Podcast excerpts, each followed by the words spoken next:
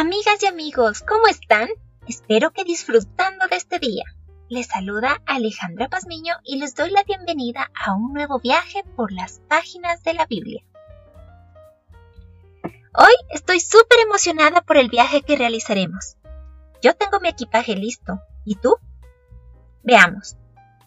¿Tienes tu Biblia? ¿Tu cuaderno de apuntes? ¿Tu lápiz? ¿Y tu corazón dispuesto? Muy bien. Antes de empezar, recuerda que debes tomar un tiempo para orar y pedirle a Dios su guía. Si no lo has hecho todavía, por favor, pausa este audio y cuando termines de orar, puedes continuar. Hoy viajaremos a Colosas, ciudad en la que vivió Filemón. Vamos a leer la carta que el apóstol Pablo le escribió y descubriremos cómo esta carta nos muestra el Evangelio. Voy a leer desde el verso 4 hasta el 21. El texto dice así. Siempre doy gracias a mi Dios al recordarte mis oraciones, porque tengo noticias de tu amor y tu fidelidad hacia el Señor Jesucristo y hacia todos los creyentes. Pido a Dios que el compañerismo que brota de tu fe sea eficaz para la causa de Cristo, mediante el reconocimiento de todo lo bueno que compartimos. Hermano, tu amor me ha alegrado y ha animado a muchos, porque has reconfortado el corazón de los santos. Por eso, aunque en Cristo tengo la franqueza suficiente para ordenarte lo que debes hacer, prefiero rogártelo en nombre del amor. Yo, Pablo, ya anciano y ahora además prisionero de Cristo Jesús, te suplico por mi hijo Onésimo, quien ha llegado a ser hijo mío mientras yo estaba preso. En otro tiempo te era inútil, pero ahora nos es útil tanto a ti como a mí. Te lo envío de vuelta y con él a mi propio corazón. Yo hubiera querido retenerlo para que me sirviera en tu lugar mientras estoy preso por causa del Evangelio. Sin embargo, no he querido hacer nada sin tu consentimiento, para que tu favor no sea por obligación, sino espontáneo. Tal vez Onésimo se alejó de ti por algún tiempo, para que ahora lo recibas para siempre. Ya no como esclavo, sino como algo mejor, como a un hermano querido, muy especial para mí, pero mucho más para ti, como persona y como hermano en el Señor. De modo que si me tienes por compañero, recíbelo como a mí mismo. Si te ha perjudicado o te debe algo, cárgalo mi cuenta. Yo, Pablo, lo escribo de mi puño y letra, te lo pagaré, por no decirte que tú mismo me debes lo que eres.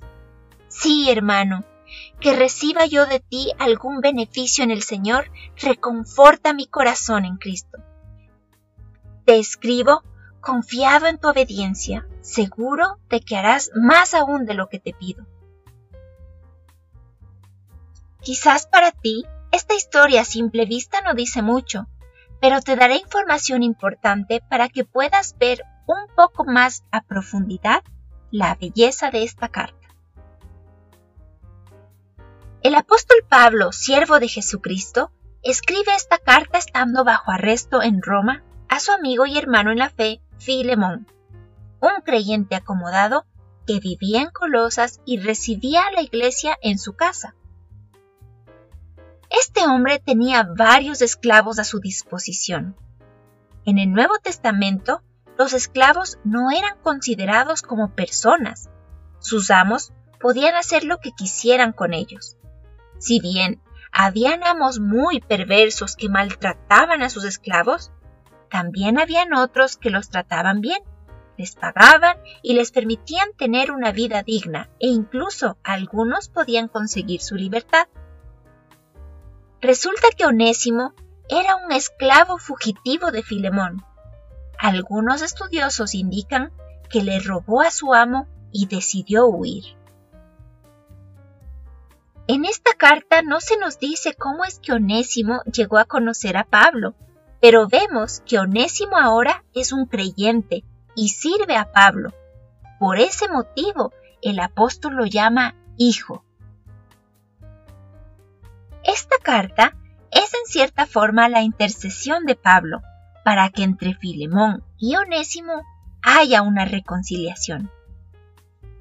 Pablo le pide a Filemón que reciba a Onésimo, pero no como al esclavo que se fue, sino como a un hermano. De hecho le dice, si me tienes como compañero, recíbelo como a mí mismo. Y le dice también, si te debe algo, cárgalo a mi cuenta. Pablo, al principio de esta carta, nos revela el carácter compasivo, amoroso y acogedor de Filemón. Y aunque no tenemos registro de la respuesta de Filemón a esta carta, yo quiero pensar en que finalmente Filemón y Onésimo restauraron su relación. ¿Puedes ver el Evangelio en esta historia? La humanidad pecó y se alejó de Dios, así que Jesús vino para reconciliarnos con el Padre. Él mismo llevó nuestras faltas sobre sus hombros y pagó con su vida nuestra deuda, para que ahora podamos volver a Dios y ya no nos ve como criaturas rebeldes y enemigos, sino como hijos amados suyos. Así como Pablo fue el mediador entre Onésimo y Filemón, Cristo vino a ser no solo el mediador, sino el restaurador de la relación entre Dios y la humanidad. ¿Puedes ver a Dios a través de esta carta? Yo veo un Dios de amor que perdona las faltas de los seres humanos, gracias a Jesús, quien pagó el precio para nuestro perdón. A través de esta carta podemos ver la gracia de Dios derramada a los hombres. Como hijos de Dios, debemos ser personas que, al igual que Pablo, compartamos el Evangelio, le presentemos a Jesús a la gente y así procuremos una reconciliación entre Dios y los hombres. Hemos llegado al final de este viaje. Espero que lo hayas disfrutado tanto como yo. Por favor, no olvides compartir este audio con tus amigos, familiares, contactos en redes sociales para que más personas puedan conocer al Dios de la Biblia.